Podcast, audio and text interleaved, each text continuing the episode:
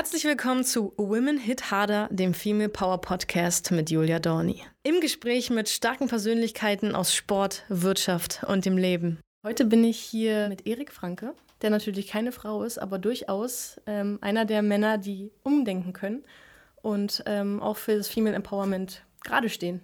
Hi Erik, schön, dass du da bist. Danke für die Einladung. Ich freue mich hier zu sein. Ja, natürlich fragt man sich, wenn man jetzt das sozusagen von außen betrachtet, was hat denn der Kerl hier in der Sendung zu suchen? Habe ich mich auch erstmal gefragt, ja. Aber wir haben es ja eben schon auch mal angesprochen. Du hast ja selbst auch einen Sohn und hast ja auch eine Mutter zu dem Kind. Ähm, wie, wie, wie, was bedeutet für dich Female Empowerment oder Stärke? Also ich habe irgendwann selbst mal äh, den Satz gesagt, dass Frauen, Männer werden ja klassisch als das starke Geschlecht bezeichnet, aber da geht es wahrscheinlich eher um so körperliche Aspekte, Muskelkraft und sowas. Ne? Aber im Grunde sind in meinen Augen auch die Frauen das starke Geschlecht. Das klingt jetzt so, als würde ich mich bei der Frauenwelt mega einschleimen wollen, aber das ist tatsächlich. Ist ja vielleicht auch so. ja, okay, jetzt ist es raus. Nein, aber das ist auch so meine Erfahrung einfach. Es gibt genug Geschichten, wo Frauen wirklich ihre ganze Energie äh, dafür aufgewendet haben, zum Beispiel ihren äh, krank gewordenen Mann oder so zu pflegen. Aber natürlich auch in jüngeren Jahren, wo man noch fit ist, ähm, gibt es genügend Dinge, die die Frauen einfach rocken zu Hause. Ja, ich kann jetzt von meiner von meiner Situation ausgehen. Ich bin ähm, als Sportler, als Bobfahrer im Winter sehr viel weg, auch im Sommer teilweise. Mehrere Wochen weg und was dann zu Hause einfach liegen bleibt, gerade auch mit Kind, ja, das ist unfassbar. Und dann kann ich mich quasi schön aus dem Staub machen und habe das Argument auf meiner Seite, ja, ich verdiene jetzt hier das Geld, aber äh, die eigentliche Arbeit, die wartet zu Hause. Und da geht es ähm, einfach auch, ja, natürlich um darum, das Kind großzuziehen und das alleine, größtenteils. Ne? Also ähm, unsere Partnerin, ich sage bewusst unsere, weil ich nicht der Einzige im Bob-Zirkus bin, der, der Kinder hat. Das ist bei uns auch sehr üblich. Aber wir wissen da durchaus sehr, sehr, sehr, sehr doll zu schätzen, was, was unsere Frauen da zu Hause leisten. Dafür bin ich auch persönlich sehr dankbar. Und ich glaube, dass der ein oder andere Mann oder die Groß, der Großteil der Männer da zu Hause einfach krachen gehen würde, wenn es andersrum wäre und die Frau unterwegs ist.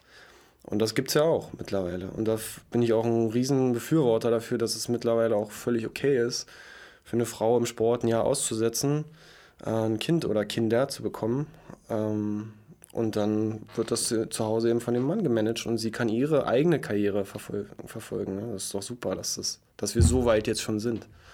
Jetzt stell dir mal vor, du hättest sozusagen Möglichkeiten, das Kind auszutragen. Also du hast jetzt diese femininen Gegebenheiten, die du ja zum Glück nicht hast. Ähm, was würde sich im Hinblick auf deinen Leistungssport ändern? Also wenn ich die gleiche Leistungsfähigkeit wie hätte, die ich jetzt habe, dann wäre ich natürlich die krasseste Bob-Anschieberin aller Zeiten. Stell mir das gerade kurz vor. Aber ähm, hoffentlich wäre mein Schnurrbart dann weg, weil das wäre dann sehr auffällig. Ähm, nein, also ich, ich denke natürlich muss ich, müsste ich mich dann auch mit anderen Themen so auseinandersetzen. Also in gewisser Weise ist es eben, wenn, wenn der Mann eben derjenige ist, der der Sportler ist, aber es gibt ja auch Paare, wo beide eben äh, eine sportliche Karriere verfolgen. Und ähm, da musst du dir natürlich dann irgendwann schon die Frage stellen, ja, als Frau, was, was möchte ich? Also möchte ich ähm, quasi warten ähm, mit, der, mit der Familienplanung? Ist, ist das überhaupt für mich ein Thema? Oder möchte ich das grundsätzlich nicht? Ähm, das ist ja auch nicht selbstverständlich. Und dann, wenn man die Entscheidung getroffen hat, ja, ich möchte das äh, und ich möchte das auch noch innerhalb meiner Karriere machen, dann muss man halt auch die Rahmenbedingungen klären. So für einen Mann, der, okay, der zeugt das Kind und der ist, begleitet seine Frau in der Schwangerschaft, äh, aber er ist nicht unentbehrlich. Eine Frau ist dafür unentbehrlich. Und da gehört, glaube ich, noch eine ganz schön große Menge an, an Organisationstalent auch dazu, der Arbeitgeber muss mitspielen, der Sportverband muss mitspielen. Wie sieht es mit meinem Kaderstatus, wie sieht es mit meiner Förderung aus? Ähm, wie wird danach das Training organisiert? Ja, also nach so einer Schwangerschaft, das ist ja nicht einfach mal, ich stelle mich jetzt wieder in einen Diskusring, sage ich jetzt, weil eine, eine Freundin von mir äh, gerade in dieser Situation ist und äh, leg quasi genau da oder macht genau da weiter, wo ich vorher aufgehört habe, sondern das muss alles schon richtig minutiös geplant sein, damit man eben möglichst fit wieder und möglichst schnell wieder dahin zurückkommt wo man war. Jetzt muss ich euch natürlich auch mal abholen. Erik ist nicht nur, also war nicht nur ähm, Starter als Leichtathlet in der deutschen Nationalmannschaft und hat da seine Erfolge eingefahren. Er ist auch Vize-Olympiasieger im Bob. Das klingt immer so Hammer, wenn ich das sage, weil da kriege ich jedes Mal Gänsehaut. Schon, du bist einfach Vize-Olympiasieger mit deinem Team gewonnen. Und ähm, ist ja jetzt auch schon eine Weile her. Nichtsdestotrotz geht eure Saison ja nun auch wieder los. Und äh, ich bin jedes Mal total stolz auf dich, wenn wir uns sprechen und äh, ich sehe, was du so leistest. Danke. Ja. und du bist ja auch, also du verdienst ja sozusagen dein Brot oder euer Brot als Sportsoldat. Ähm, die Bundeswehr hat ja so ein Sporthilfeprogramm. Ähm, und das ist natürlich auch eine gute Sache, ne? Die unterstützen euch schon sehr. Kannst du da vielleicht nochmal Definitiv. eingehen? Also wir sind im Grunde Profisportler, die bei der Bundeswehr äh, als Soldaten verpflichtet sind. Ähm, die Verpflichtung ist aber natürlich, es klingt verpflichtend, klingt so, so böse, finde ich, aber wir machen das freiwillig und die Bundeswehr ermöglicht uns neben anderen Behörden in Deutschland äh, im Grunde eine professionelle Sportkarriere, wo wir uns finanziell keine Gedanken machen müssen. Also wir kriegen ein normales Soldatengehalt, abhängig vom Dienstgrad. Du bist was? Ich bin Stabsgefreiter. also nicht besonders hoch. Äh, ich muss dazu aber auch sagen, dass ich äh, die Lehrgänge in den letzten zwei Jahren leider nicht mitmachen konnte aufgrund von Verletzungen, was mir wiederum einen höheren Dienstgrad jetzt mittlerweile eingebracht hätte. Ähm, das ist aber auch nicht mein Hauptaugenmerk. Äh, ich bin in erster Linie Sportler, so sieht das auch die Bundeswehr. Ich bin in erster Linie Sportler, dann bin ich Soldat. Und ich bin vor allen Dingen auch Repräsentant der Bundeswehr. Und wenn ich irgendwo äh, im Bobfahren unterwegs bin, dann steht nirgendwo mein Dienstgrad, sondern dann trage ich eben meine normale äh, Verbandskleidung und da steht dann auf der Seite auch Werbung für die Bundeswehr drauf. Und das ist der, der eigentliche ähm, Sinn dahinter. Ne? Also, dass die Bundeswehr sich nach außen hin natürlich erfolgreich über sportliche Erfolge präsentieren kann, aber auch äh, nach innen quasi ähm, widerspiegelt, was für Möglichkeiten sich eigentlich innerhalb äh, der Truppe oder innerhalb der Bundeswehr allgemein so bieten.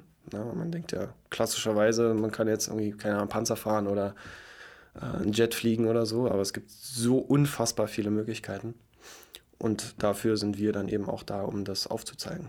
Also man sagt ja auch nicht umsonst, dass so, sobald die Sportsoldaten rekrutiert werden, für den Krieg, dann ist eh alles verloren. das hast du jetzt gesagt. Aber das, ja, das wurde recht. mir so zugetragen.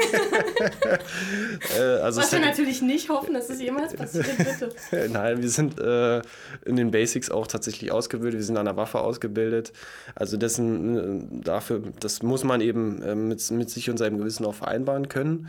Auch wenn man äh, mit Herz und äh, mit mit Leib Seele, und Leib und Seele, genau, danke. Mit Herz und Körper. Äh, Herz und Körper, egal wie, auf jeden Fall. Äh, Hauptsache da. Genau, voll dem Sport verschrieben ist. Dann muss man trotzdem eben damit leben, dass man zumindest zu Trainingszwecken quasi eine Waffe in die Hand nimmt. Und äh, damit sollte man leben können. Aber du hast schon recht, wir wären jetzt nicht hier gerade die Spezialeinheit, die Deutschland äh, vor dem Untergang retten würde.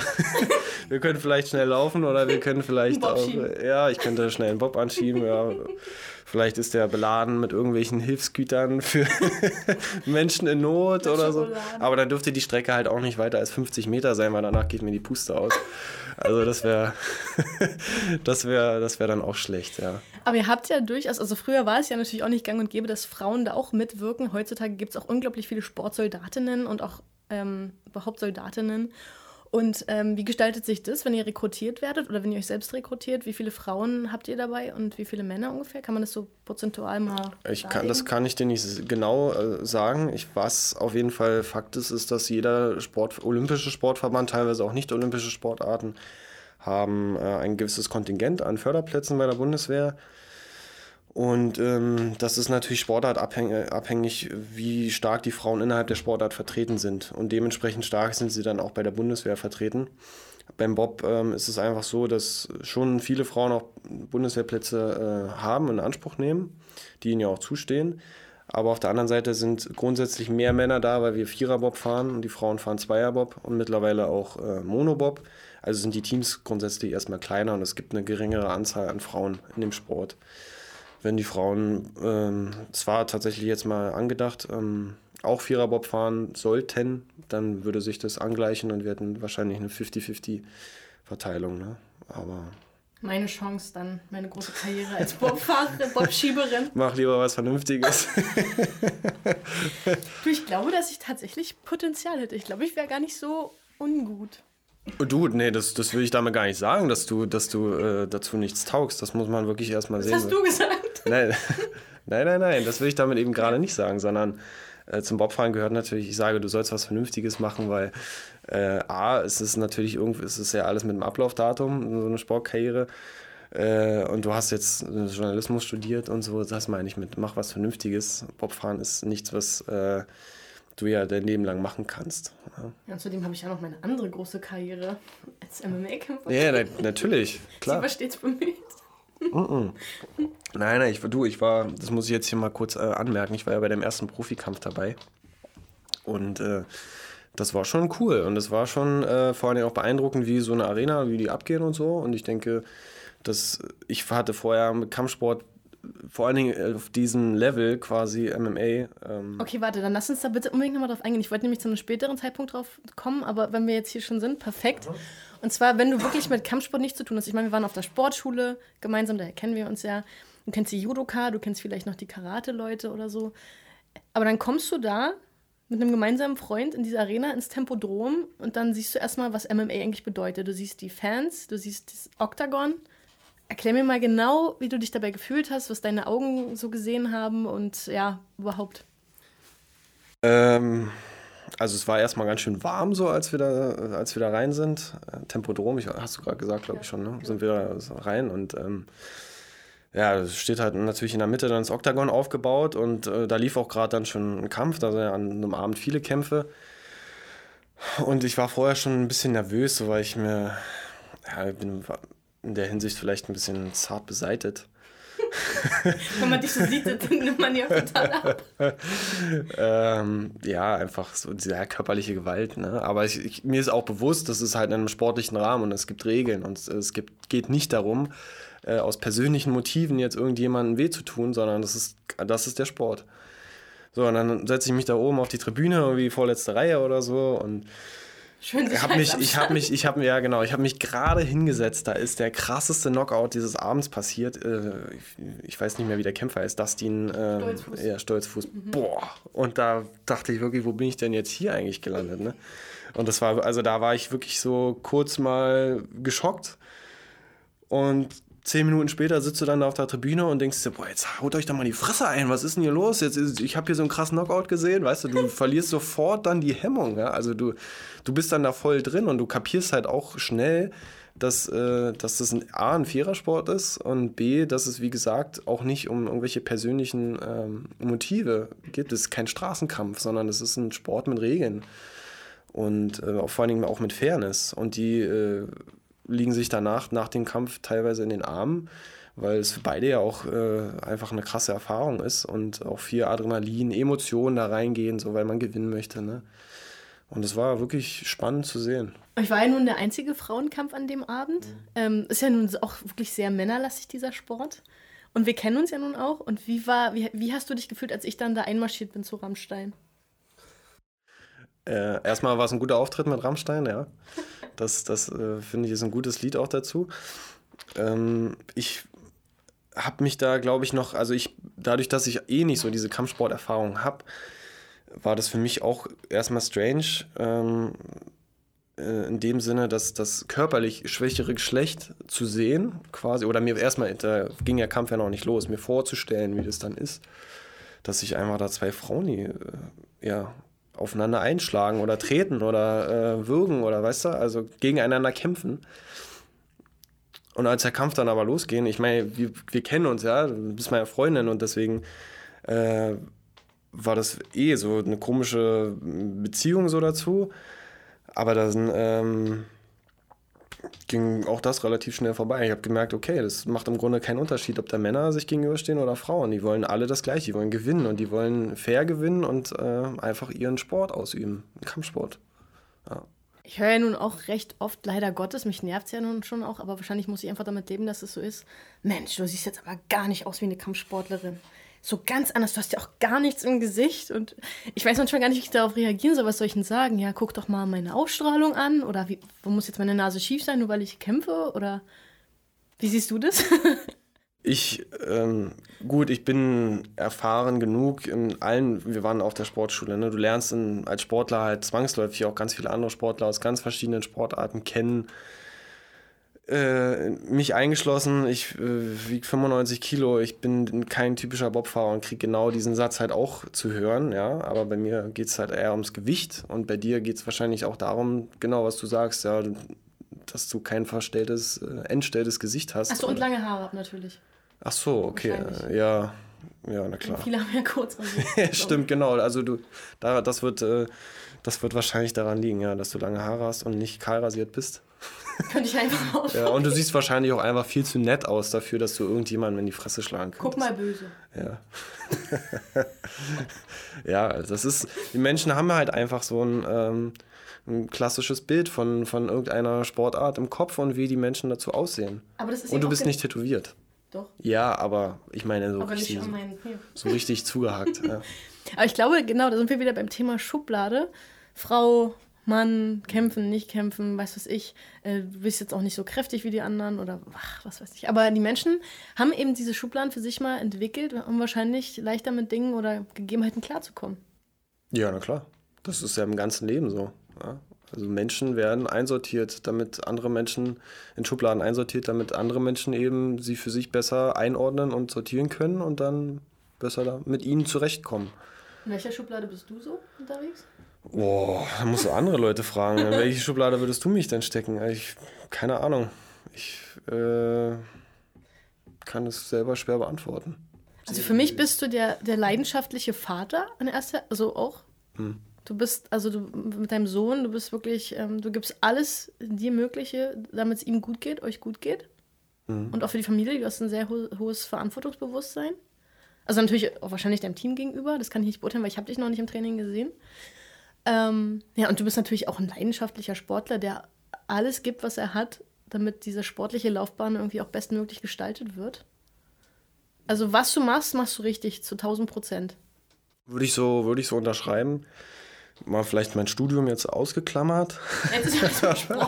alles was, ja, quasi ähm, alles, was wirklich ähm, auch gerade mein Leben ist. Also ja, mein, mein Sohn, seine Mama und ich sind mittlerweile nicht mehr zusammen. Das ändert natürlich trotzdem nichts auch an diesem Verantwortungsbewusstsein äh, für, für ähm, meinen Sohn, aber natürlich auch für, für seine Mama. Ähm, und im Sport, da siehst du das genau richtig. Also ich würde mich selber, ich bin jetzt mir ist immer wichtig, auch selbstreflektierend zu sein. Ja? Also ich möchte schon jemand sein, der Verantwortung übernimmt, weil das muss gemacht werden und dafür mache ich das jetzt mittlerweile auch schon äh, lang genug, um zu wissen, was wichtig ist. Und ähm, wenn ich merke, dass irgendwas nicht so läuft oder so, wie, wie wir es eigentlich bräuchten als Mannschaft, dann bin ich auch gerne derjenige, der, der Sachen mal anspricht, obwohl man sich damit nicht immer beliebt macht. Ja? Aber das, da stehe ich drüber und äh, das ist mir persönlich ganz wichtig.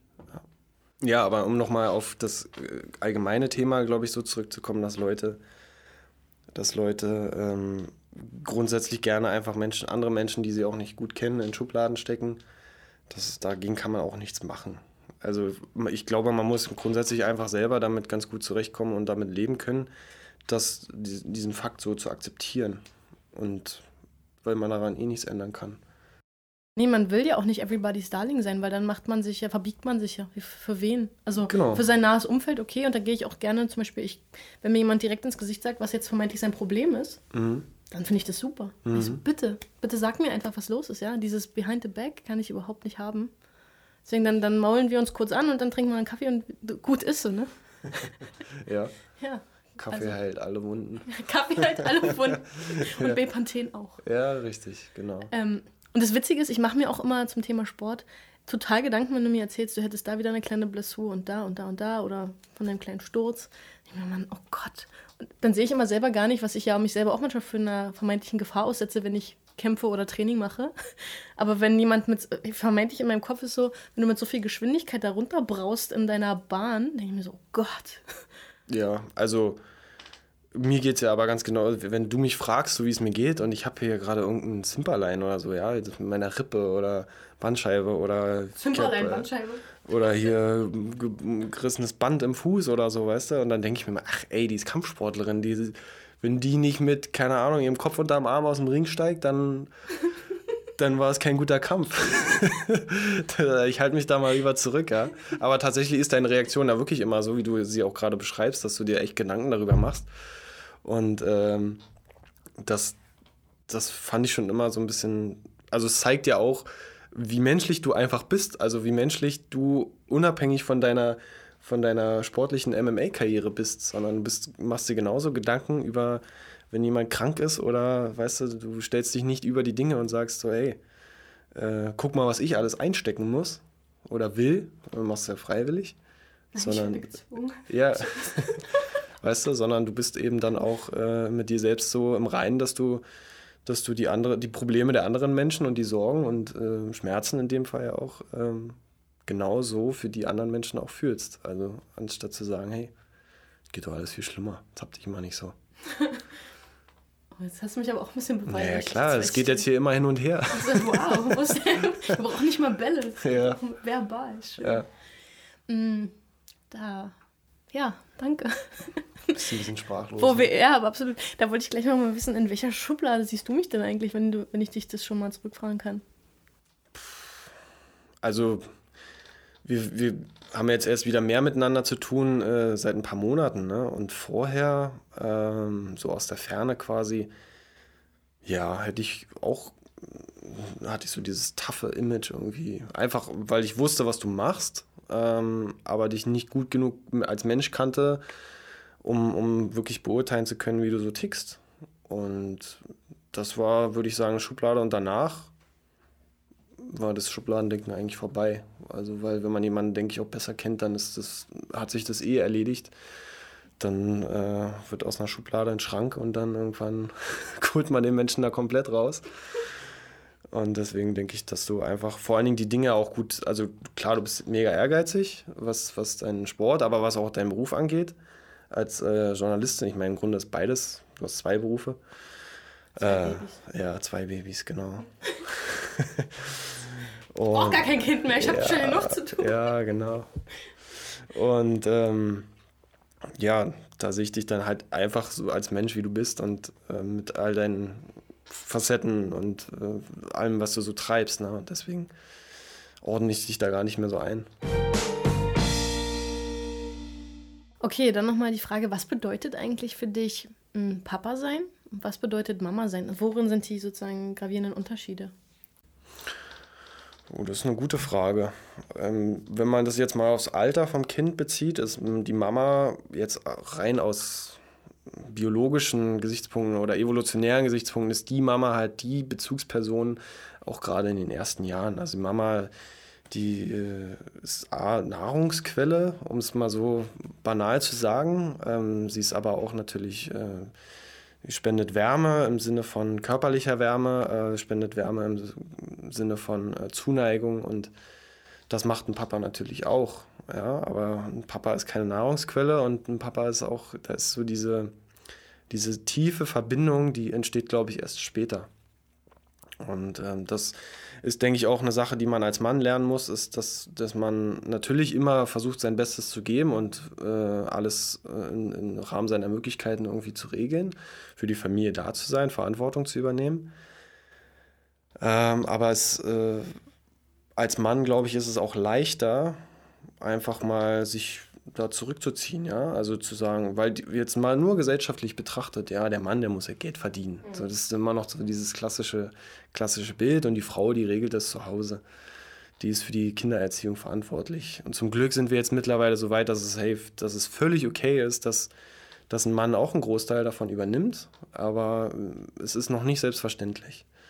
Und für mich persönlich äh, ging es eigentlich wirklich immer nur darum, ähm, meinem Kind, meinem Sohn äh, eine, eine unbeschwerte Kindheit äh, zu bieten, wo er seine Freiräume hat, sich zu entwickeln, äh, wo er geliebt wird vor allen Dingen, das ist ganz wichtig äh, und ihm das aber auch gezeigt wird natürlich, ja, dass man offen auch mit solchen Gefühlen umgeht, dass er ähm, positive wie negative Gefühle ähm, äh, damit aufwächst und die auch einordnen kann. Und der ist für sein Alter, er ist jetzt gerade drei geworden, schon ziemlich äh, reif, würde ich sagen. Also ich bin immer wieder überrascht. Äh, und die Rolle der Mutter, ja, das, da kommen wir wieder in diese Selbstverständlichkeit. Was, was ist die klassische Aufgabe einer Frau? Ja, natürlich sich um die Kindererziehung zu kümmern, aber eine Frau kann in meinen Augen sich eben oder sollte sich auch äh, gewisse Dinge dann einfordern von, von ihrem Partner. Es kann ja auch eine Frau sein oder, ähm, weißt du, ähm, dass, dass sie eben nicht hinten ansteht. Und natürlich ist hormonell bedingt auch und so kann eine Frau mega krass was wegstecken in den ersten Monaten, Schlafentzug etc. Ähm, aber trotzdem hat eine Frau ja auch Bedürfnisse, natürlich. Und ist ein Mensch, wie jeder andere auch. Und das klingt jetzt richtig bescheuert, was ich gerade gesagt habe. Ja, aber ich will einfach nur darauf hinaus, dass, dass da nicht mehr unterschieden werden sollte zwischen irgendwelchen klassischen Rollenbildern, sondern jeder soll sein Leben auch mit oder ohne Kind dann einfach so leben können, äh, wie er oder sie es für richtig hält. Und ähm, darauf sollte dann eben auch vom Partner Rücksicht genommen werden. Und dass das im Grunde alles auf Augenhöhe stattfindet. Mhm. Die Kindererziehung, die äh, das, das gemeinsame Leben etc. Und ich finde, dass wir da schon so weit sind, dass wir, dass wir uns gegenseitig als Geschlechter auch viele, viele klassische Aufgaben abnehmen können. Das ist für dich wahrscheinlich auch besonders schlimm, ne? wenn du dann wieder auf Tour bist und ihr habt eure ganzen Weltcups und Turniere und Trainingslager und Sondergleichen und du dann deinen Sohn zu Hause lässt und dann, wenn du wiederkommst, ein paar Wochen später, ist er halt schon wieder so, ein, so, so einen großen Schritt gewachsen und auch intelligenter geworden, ne? Ja, total. Also das ist wirklich, äh, wenn ich wieder nach Hause komme und ihn sehe, dann ist es, äh, als wäre ich drei Jahre nicht zu Hause gewesen. Ich meine, im Extremfall sind es vielleicht mal sechs Wochen oder auch ja, zwei Monate. Äh, das ist schon hart. Ja? Und Gott sei Dank gibt es heutzutage Möglichkeiten wie FaceTime oder sowas, ne, dass man sich einfach auch mal sieht ähm, aber das ist halt eher für, für den Erwachsenen, glaube ich, äh, cool und für ein Kind schwer einzuordnen, mhm. so, weil Papa ist in dem Moment nicht greifbar.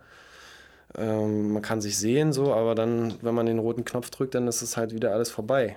Und das ist schon schwer, auch schwer, auch ähm, für sich selber halt immer die Frage zu stellen, so, ist es immer noch das, was ich jetzt wirklich machen will, also diesen Sport und mit all dem, was auch an Entbehrungen von, von der ganzen Familie eben dafür nötig ist, damit man das möglichst professionell ausüben kann. Und dazu gehört halt auch, dass äh, dein Kind zu Hause krank ist, dass aber auch äh, deine Partnerin oder die Mutter des Kindes zu Hause krank ist und wenn du weißt, da ist jetzt gerade niemand anders, der das irgendwie managen kann, der irgendwas abnehmen kann, das, äh, das ist wirklich eine, eine Folter, weil du sitzt dann irgendwo in den Schweizer Bergen oder in Kanada oder was weiß ich und bist aber mit den Gedanken halt immer zu Hause. Und A, zu lernen, Dinge einzuordnen und sich auf das, warum man jetzt eigentlich gerade weg ist, zu fokussieren und gleichzeitig irgendwie das Gefühl zu vermitteln, dass man ähm, ja eben zumindest eine mentale Stütze ist, auch wenn man weit weg ist. Ne? Und das ist schon, also da musste ich echt das, die eine oder andere Woche echt äh, mit mir selbst auch ganz schön kämpfen, um, um daran nicht kaputt zu gehen und mir auch auszumalen, was dann zu Hause jetzt gerade so abgeht. Das war schon, schon krass. Und da bin ich ähm, ihr auch sehr dankbar dafür, dass sie da so viel abgenommen hat und es ja auch immer noch tut, ob zusammen oder nicht. Ne? Das ist ja immer noch, äh, wir haben immer noch ein gemeinsames Kind und regelt jetzt gerade dann den Großteil. Also glaubst du, dass wenn sie auch zum Beispiel Leistungssportlerin gewesen wäre, es deutlich schwerer wäre in der Gestaltung der ja. Und der Planung? Ja, natürlich. Also wenn beide, wenn beide Eltern, jetzt ob Sportler oder kann ja auch Unternehmer oder sonst was sein, äh, alles, was viel Zeit in Anspruch nimmt, geht ja auch irgendwo dann auf Kosten äh, der gemeinsamen Zeit mit dem Kind. Und heutzutage du kannst dir eine Nanny holen oder so, aber ich bin kein Freund von sowas, weil ich finde halt, ein Kind hat seine Eltern verdient. Ja, ein Kind sollte mit seinen Eltern aufwachsen. Und äh, wenn, wenn die Frau eben auch äh, eine sportliche Karriere verfolgt und der Mann aber auch, dann sollte man vielleicht einfach warten, bis die Zeit dafür reif ist. Und man kann ja auch, es ist kein Problem, mit Ende 30 noch ein Kind zu kriegen, das geht alles. Und äh, das, das war vielleicht vor 50 Jahren, hätten nicht die Leute da komisch angeguckt, wenn du mit, mit äh, Mitte 40 oder so dann auf dem Spielplatz stehst und das kleine Kind da, das gehört zu dir.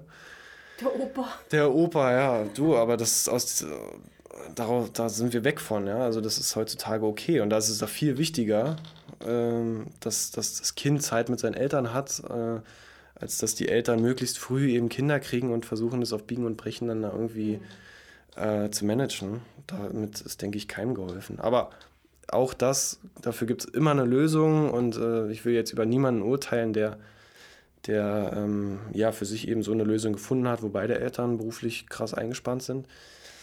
Das, ähm, da gibt es halt immer Mittel und Wege für. Ne? Was war eigentlich für dich die größte Herausforderung in der Schwangerschaft oder als, als der Sohn frisch geboren war? Gab es da irgendwas am Charakter deiner Ex-Frau und gesagt hast, boah, ey, das ist da, boah, die Hormone? Gar nicht. Das, das habe ich ganz oft von anderen auch gehört, aber. Ja, ist so gängig, dass Männer immer sagen, ja, die Hormone. Ja, nö.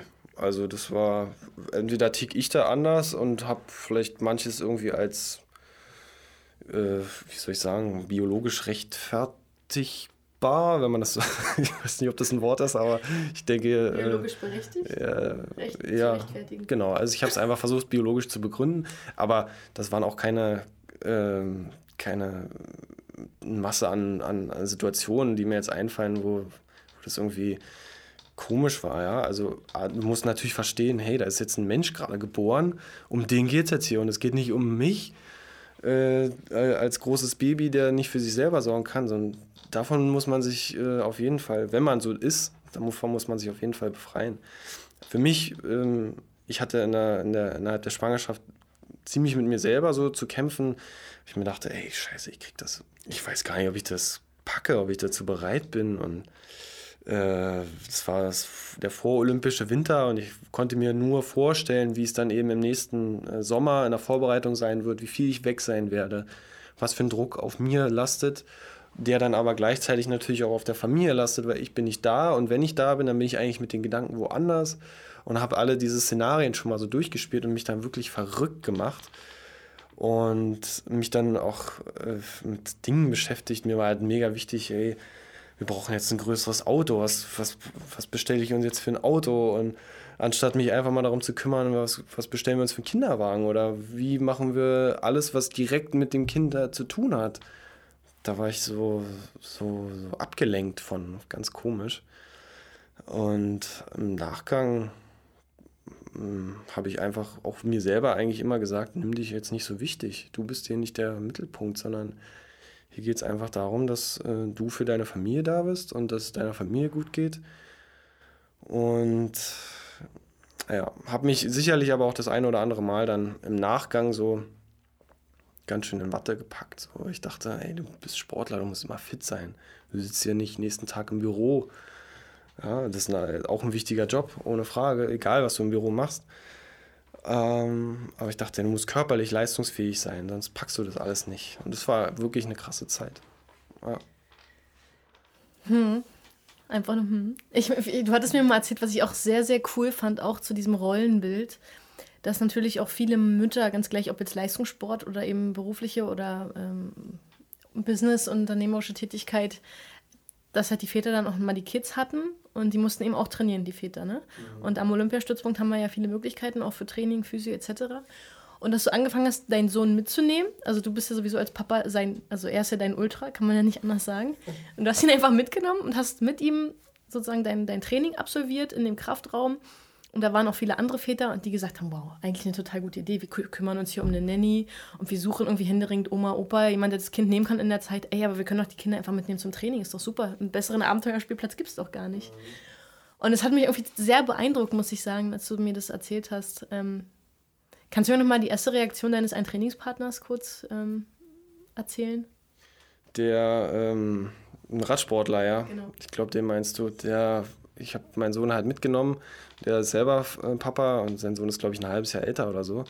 Und der war völlig baff, wie gut es funktioniert hat, weil er sich, er war auch in der Situation, dass er ihn öfter hätte mitnehmen müssen oder können und hat sich einfach nicht getraut, weil er dachte, dass das nicht funktioniert. Und dann hat er das bei uns gesehen, wie es klappt und äh, war da völlig baff und hat dann äh, gesagt, hey, also krass, dass du das jetzt hier so machst pass auf, ich nehme meinen Sohn beim nächsten Mal, wenn wir in der Situation sind, nehme ich ihn auch einfach mit. Und dann ist es quasi so entstanden, dass äh, es war jetzt kein Kindergarten da oder so, äh, dass da zehn Kinder rumgelaufen sind, aber es war schon teilweise so, dass dann da zwei, drei, vier Kinder ähm, von Trainern, aber auch von Athleten eben rumgerannt sind und sich da äh, die Zeit irgendwie zusammen vertrieben haben. Und es war wirklich eine mega coole Erfahrung, weil ich, also bei uns, bei mir war der Hintergrund eben, ähm, mein Sohn ist nicht, äh, wir haben die Kita gewechselt und mussten ein halbes Jahr überbrücken ohne Kita.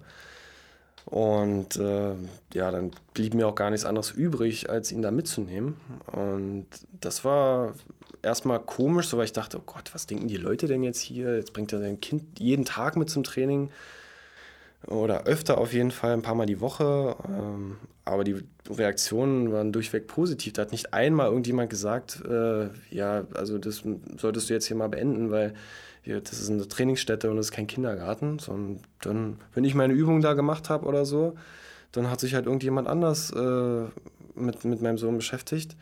Und es hat dann einfach irgendwie funktioniert. Und dann baust du dir da halt mit irgendwelchen Matten und äh, Kästen irgendwelche kleinen Sprungtürme auf und die Kids. Und Höhlen.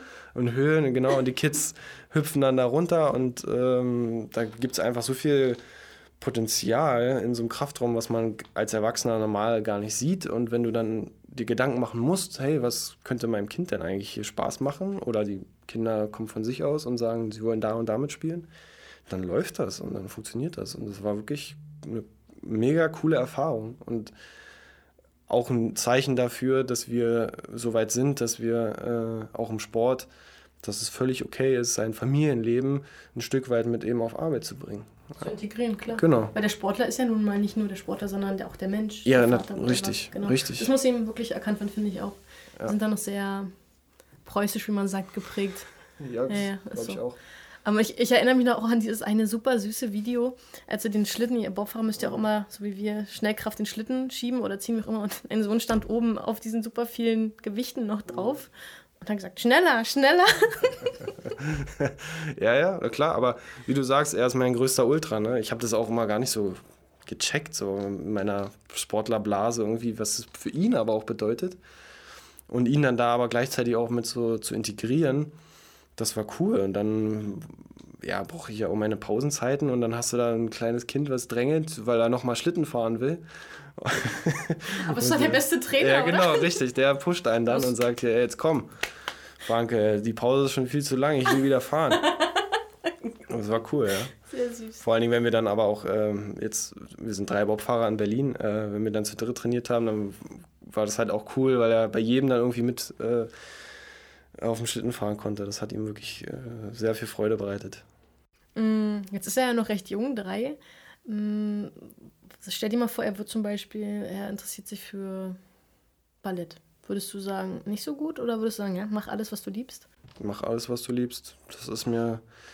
Es muss ja nicht mal was Sportliches sein. Wenn er Geige spielen will, soll er Geige spielen. Mm, das ist mir wirklich völlig, völlig egal.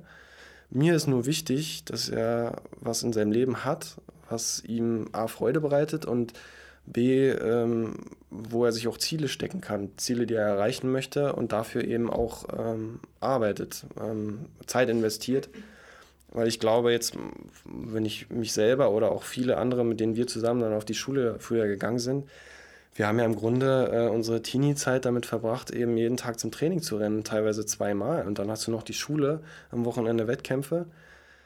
Äh, und das hat uns, glaube ich, auch aus viel Mist so rausgehalten. Und dadurch, dass wir es nicht kennen, haben wir es halt auch nie vermisst, wo andere genau. freigedreht haben. Und wie gesagt, ja, für uns ist Training total einfach normal. Richtig, ja. Also ich habe öfter den Satz auch dann gehört, dass ich ja im Grunde meine Jugend damit verschwendet habe. Ich habe keine Minute habe ich verschwendet.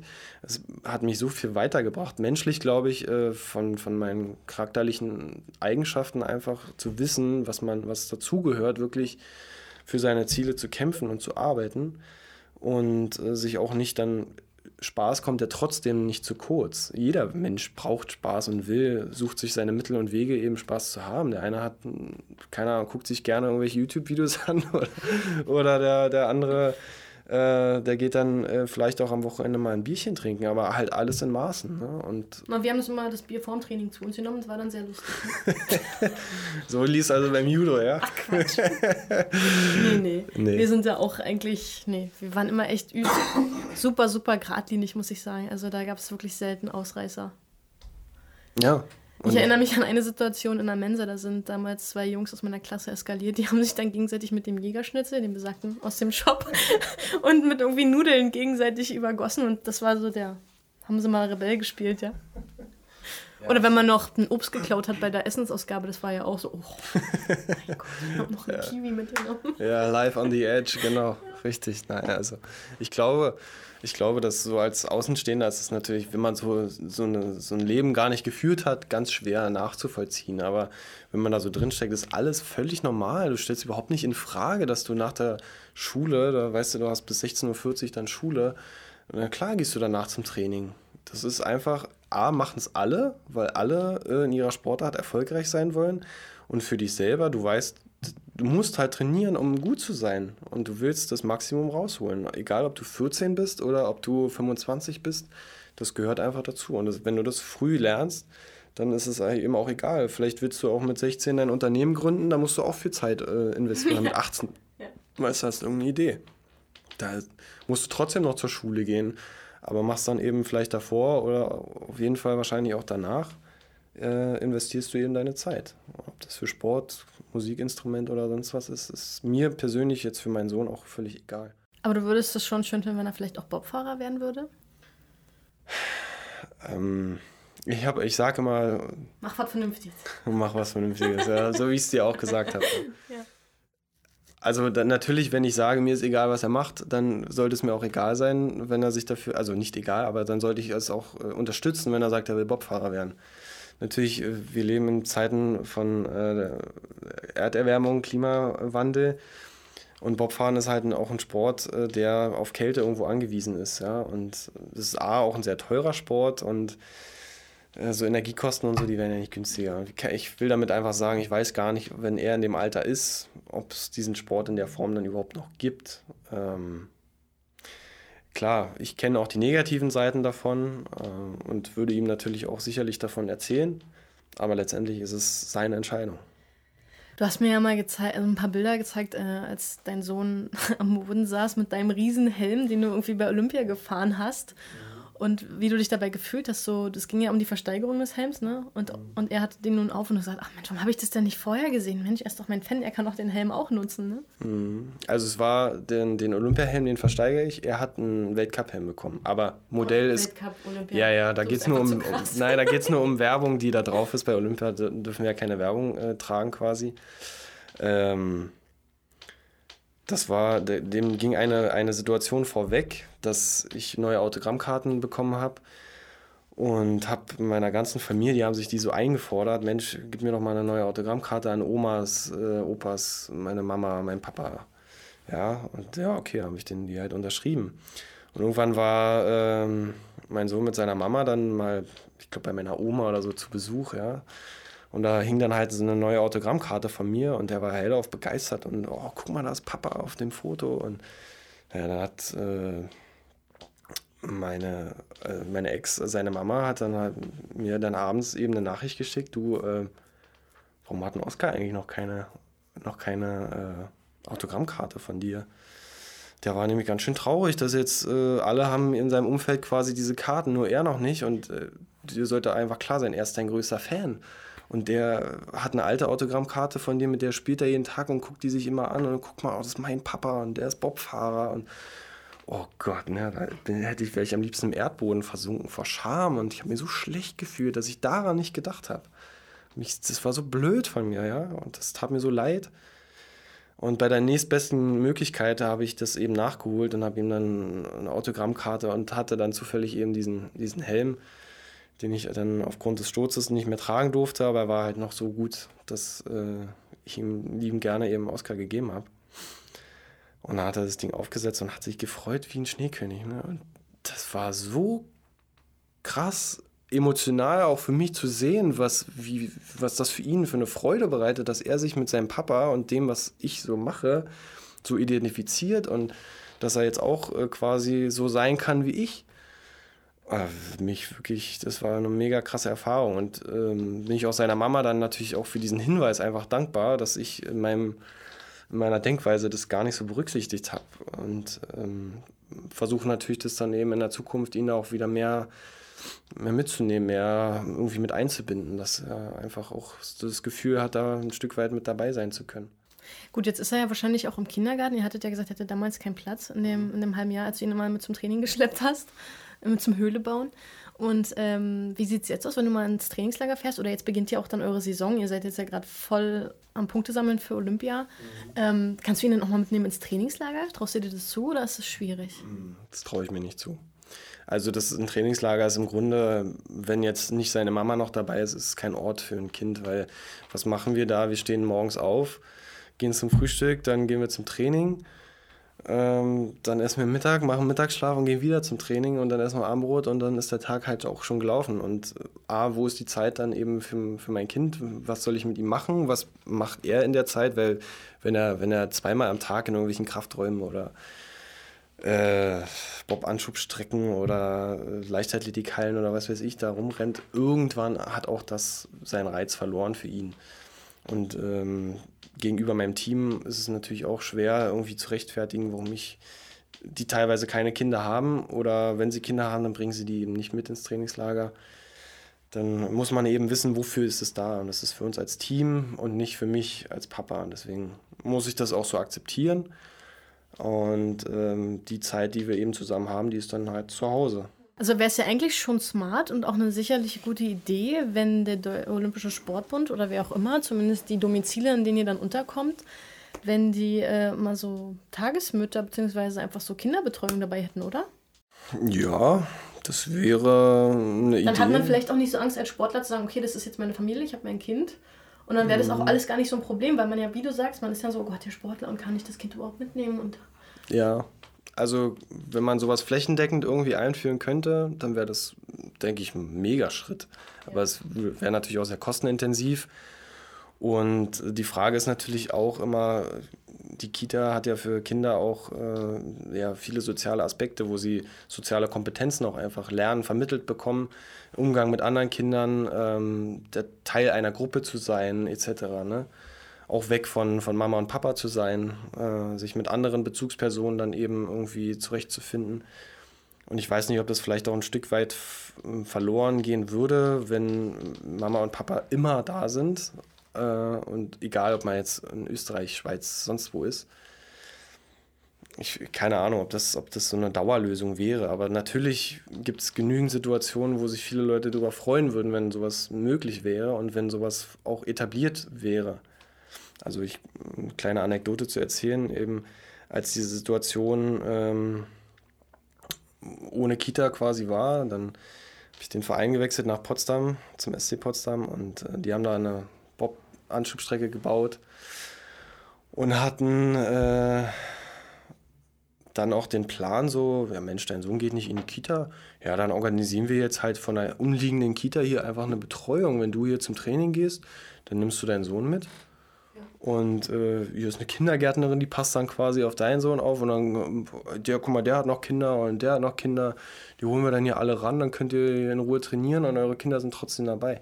Mega sympathische Idee, aber ich glaube auch ein bisschen naiv, weil wie soll das strukturell funktionieren? Du kannst ja jetzt nicht einfach, die, kind, die Kitas sind eh überfüllt und dann da noch eine, äh, eine Erzieherin abzuziehen, die dann auf zwei, drei Kinder mal für zwei Stunden aufpasst das, das würde nicht funktionieren. Aber diese Denkweise allein, die hat mir schon so, fand ich so nett und so cool, ohne dass ich selber irgendwas eingefordert habe. Das, ähm, dacht, da dachte ich mir schon, hey, wenn, wenn mehr Leute so denken würden, dann wäre das auf jeden Fall auch viel familienfreundlicher, dieses ganze Konstrukt Leistungssport. Ja, naja, klar. Oder wie eine Tagesmutter eben auf Stunden- oder Honorarbasis, weißt du? Ja. Das, also ich meine, da muss man sich einfach was überlegen, weil wir werden ja alle nur noch älter. Und klar, es gibt immer noch die, die den Sport irgendwie gerade erst beginnen und noch recht jung sind und noch keine haben. Mhm. Aber so älter du wirst und du bist ja auch am, am Leistungssport eigentlich am stabilsten, am leistungsfähigsten. Also warum nicht das mal integrieren, ja? Also zum Anstoß für, für da draußen, für den Deutschen Olympischen Sportbund oder auch für die Sportarten, die eben nicht olympisch sind. Wäre mal eine Idee, wie ich finde. Auf jeden Fall. Ich wollte dich nochmal fragen, ihr habt ja jetzt, eure Saison beginnt ja jetzt, ihr seid am Punkte sammeln. Wie steht ihr denn aktuell da, punktetechnisch, Deutschland? Bei uns ist das ähm, so, dass wir tatsächlich erst in der olympischen Saison dann unsere Punkte sammeln.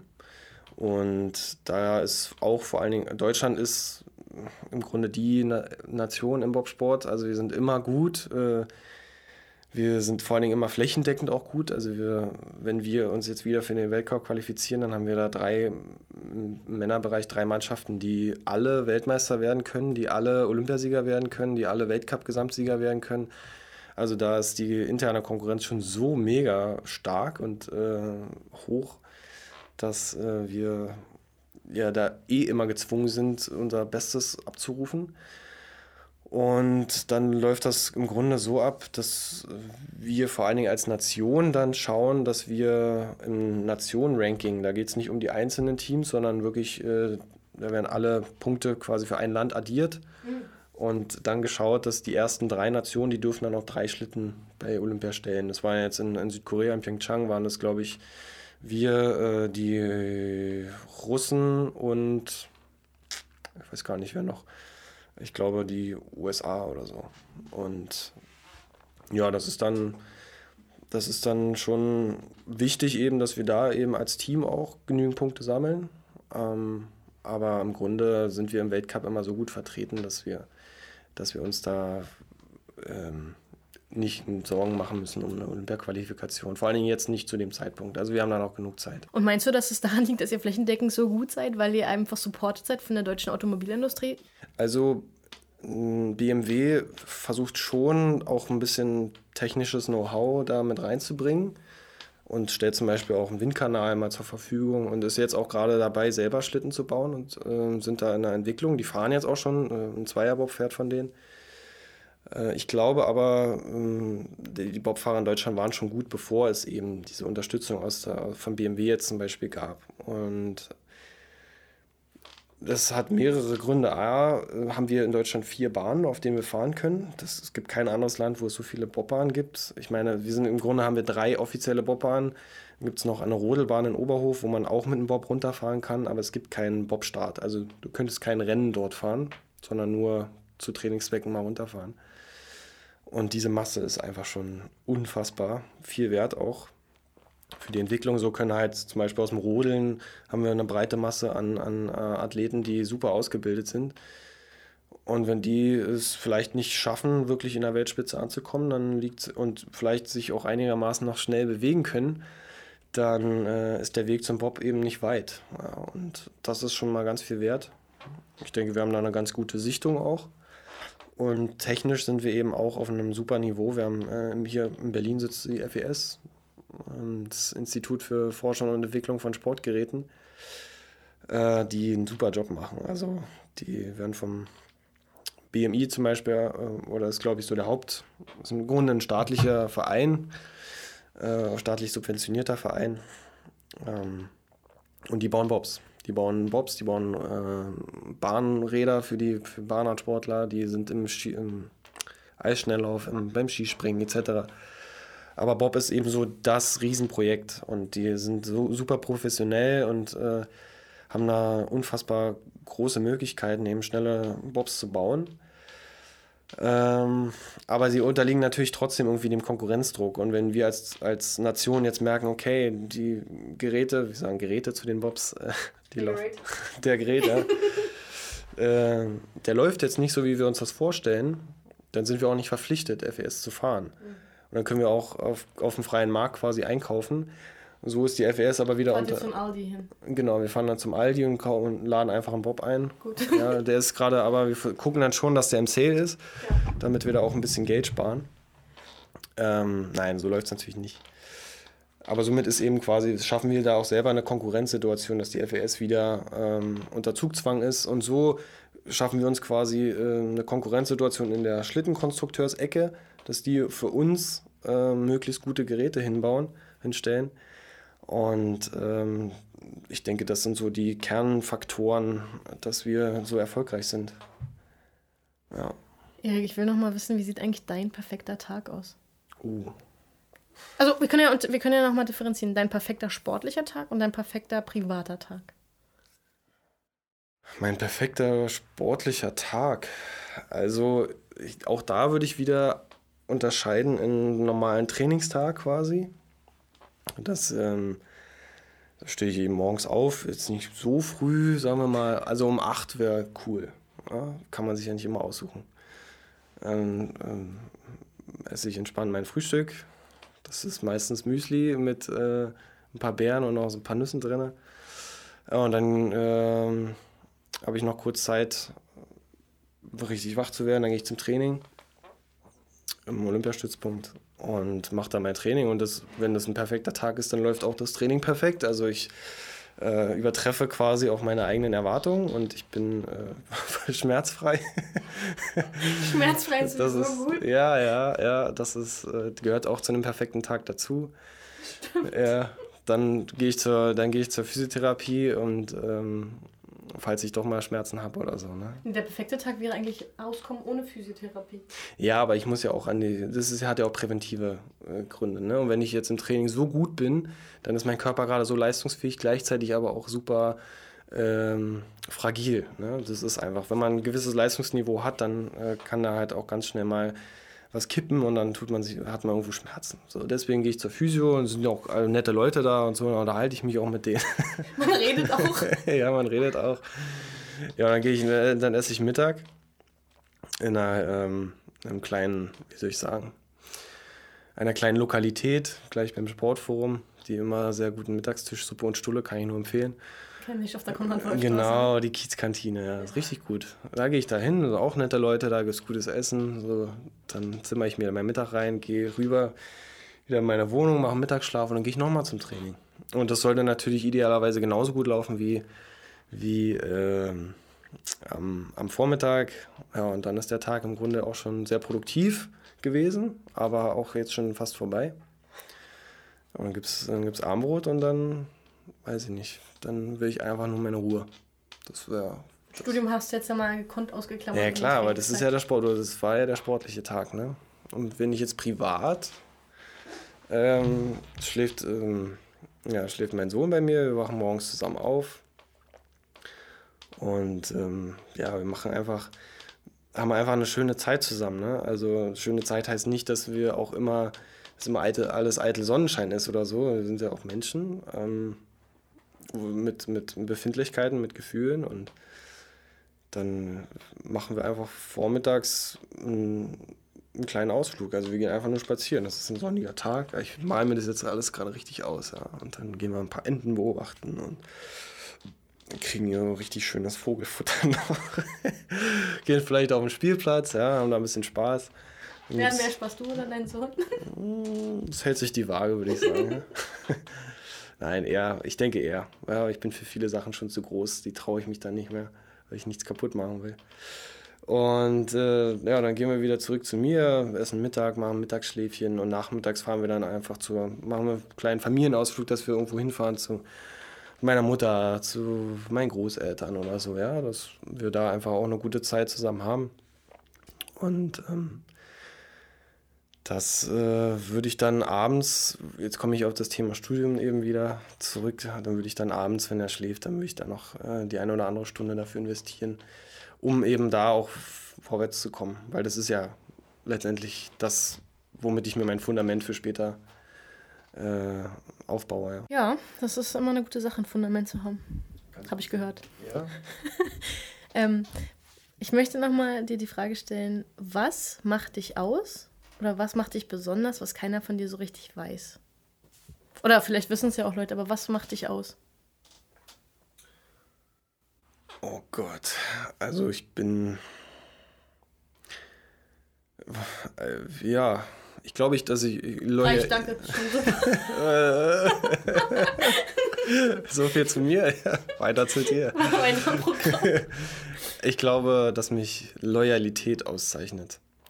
Loyalität ist nämlich für mich ein sehr, und, ja, Loyalität und Ehrlichkeit. Das sind beides äh, Dinge, die ich in meinem Leben, na, Loyalität vielleicht schon, Ehrlichkeit hatte ich nicht, hat mich nicht immer begleitet. Auch jetzt, ich war nicht immer ehrlich, würde ich damit sagen. Aber ich äh, habe verstanden, wie wichtig das auch ist. Also wie wichtig es für einen selbst ist, aber auch für die Mitmenschen. Und ähm, mit so Kleinigkeiten oder so, ne? So sich irgendwie rausreden oder so, weil man einen Fehler nicht eingestehen will oder so. Weißt du, solche, solche Sachen, die sind einfach blöd und die sind auch für mich immer so ein Zeichen von äh, einer, also wenn man ehrlich ist, ist, ist es ein Zeichen von gewisser Reife. Und deswegen sind diese beiden Dinge mittlerweile auch die, die mich, würde ich sagen, auszeichnen. Neben dem Ehrgeiz, aber Ehrgeiz ist auch was, ja, das ist jetzt als Sportler nichts Besonderes. Den musst du mitbringen. Das ist quasi einfach so ein äh, für kein deutsches Wort dafür ein, ist mandatory. Ähm, ähm, mandatory ist auch ein Wort, die ist noch nicht so einfach in die Deutsche. Hm, ist es für alle nötig, dass sie hingehen? Ja, ist eine Grundvoraussetzung, Grundvoraussetzung. sagen wir es mal so, ja. Und deswegen würde ich mich da auf Loyalität und Ehrlichkeit ähm, beschränken. Obwohl bei Loyalität muss ich auch noch sagen, dass es ein schmaler Grad manchmal ist zwischen ähm, sich selbst quasi verarschen zu lassen ab einem gewissen Punkt oder äh, also einfach zu wissen, was lasse ich mit mir machen und was nicht. Wann, wann entferne ich mich von einer Person oder einer Sache und äh, wann bleibe ich. Das muss man eben auch lernen. Mhm. Hm. Mm, wenn du jetzt zum Beispiel sündigst, das ist eine Form von Essen. Für mich ist Sündigen immer irgendwie Essen. Was ist das? Was ist für dich eine total gute Sünde? Eis. Mhm. Das schreibe ich dir. Von, von einem, von einem äh, gewissen Hersteller. Ich will jetzt hier keine Schleichwerbung machen. aus, Amer aus Amerika, ja. Und dann, ich bin ein absoluter Burger-Lover, ne? ich liebe einfach. Eric the Burger Lover. genau, könnte ich mir auch als Spitznamen ja geben. Ich esse mega gerne Burger. Also das, äh, aber schon nicht immer an, an, am selben Ort, sondern ich bin da quasi, mache da mal so meine kleinen Entdeckungstouren. Wir machen mal im nächsten Podcast mit dir eine Folge. Eric uh, shows us his favorite burgers. Ja, so. genau. Ja, Burger-Tour mit Erik. Ähm, das das ist auf jeden Fall, mache ich einfach mega gerne. Also, keine Ahnung, es ist auch irgendwie so ein bisschen stumpf, weil es einfach nur Fleisch in, im Brot ist. aber irgendwie auch nicht, sondern dann kannst du dir halt noch so viel Zeugs darauf hauen. Das ist einfach ein Neandertaler, was er aber sagt. ja, genau. du sollst mir doch nicht immer so viel Honig ums Maul schmieren. nee, also, das sind, äh, denke ich, so die beiden. Die, am Bier trinke ich auch mal ganz gerne. Aber, aber nur eins. Ja, oder zwei. Aber ich bin wirklich ich bin niemand, der sich jetzt hier aus dem Leben schießt, weil das, diesen Kontrollverlust kann ich Schade, nicht. ich wollte Ihnen den Schnaps auf den Tisch, das war mal Ja, ja vor allem, ja. Lass mal mal lieber sein, sonst artet das hier auch noch aus. Dann sitzen wir noch bald ohne Sache. Nein, Quatsch. Was hast du jetzt gesagt? Nee, aber so eine Bob-Uniform hätte ich schon ganz gerne mal an, die ist so schön hauteng. Eine Uniform? So ein Bob. Dingsbums halt. Ein Rennanzug. Ein Rennanzug, ja. ein Racing Track. Ja. Ah. Ähm, ja, das ich ist. Ich sag dazu Schwitzanzug, wenn ich Gewicht machen muss. Bei euch ist das ein Racing Du, der ist so dünne, da kannst du nicht schwitzen. Also da frierst du eher. Okay. Ähm, ja, ich als, Leichtathlet, da, vorher, da trägst du auch meistens so enge, zumindest enge Hosen und so. Das war jetzt für mich jetzt keine, keine große Umstellung. Aber ich habe schon so der, der, der Durchschnittsmann ich glaube, der kann sich damit nicht so richtig identifizieren, dass da, dass da vier Typen dann mit so hautengen Anzügen auf dem Balken stehen und dann auch noch wirklich dicht an dicht in einem penisförmigen Gerät da den Berg runterfahren. in einem penisförmigen Gerät? Das habe ich mir noch nie überlegt vorher. Ich fand ja. das immer sehr ergonomisch, die Form. Ist, natürlich ist sie auch so. Ähm, aber das habe ich mal, es gab mal so eine Satire, so einen Satireartikel über über Putin vor Sochi 2014 und da daher habe ich gerade diese Begrifflichkeit einfach übernommen. nee, wir selber sagen dazu äh, Zigarrenkiste oder Boot oder was weiß ich. Ne? Aber du, irgendwann ist das halt völlig normal und das ist halt, gehört halt auch zur Aerodynamik mit dazu und deswegen musst du so, stellst du das gar nicht in Frage. Warum glaubst du, habe ich mir diese Namen überlegt für die Podcast Women Hit Harder? Ja, du hast mich ja vorher gefragt. Achso, nur deswegen? nein, nein, nein. Also, äh, ich glaube, also natürlich hat es einen Bezug dazu, was, dass du Kampfsportlerin bist. Ähm, aber das kann man natürlich auf viele Bereiche im Leben ja auch übertragen. Äh, um es mal ins Deutsche einfach ganz einfach zu sagen, dass Frauen das stärkere Geschlecht sind und dass äh, Frauen viel mehr äh, leisten können, glaube ich, als, als Männer auch teilweise imstande sind. Und das, denke ich, beschreibt den, beschreibt den Namen von deinem, von deinem Podcast ganz gut. Frauen sind vor allen Dingen auch schlagfertig. Und das passt ja dann perfekt jetzt gerade zu dem Namen.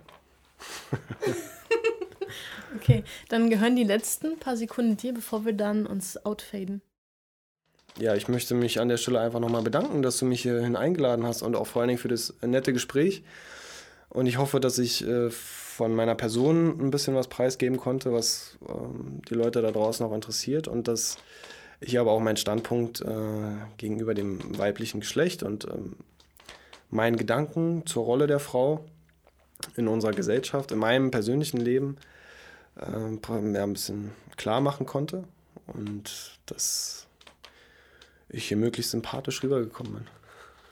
Also für mich bist du auf jeden Fall sympathisch. Ich weiß nicht, wie unsere Audienz es da draußen so sieht. Ja, das können wir jetzt noch nicht beurteilen. Nee, aber das werden wir dann sehen. Ich sag dir Bescheid. Schön, dass ihr wieder dabei wart bei Women Hit Harder, dem Female Power Podcast mit mir, Julia Dorni. Und denkt dran, machen ist wie wollen, nur krasser.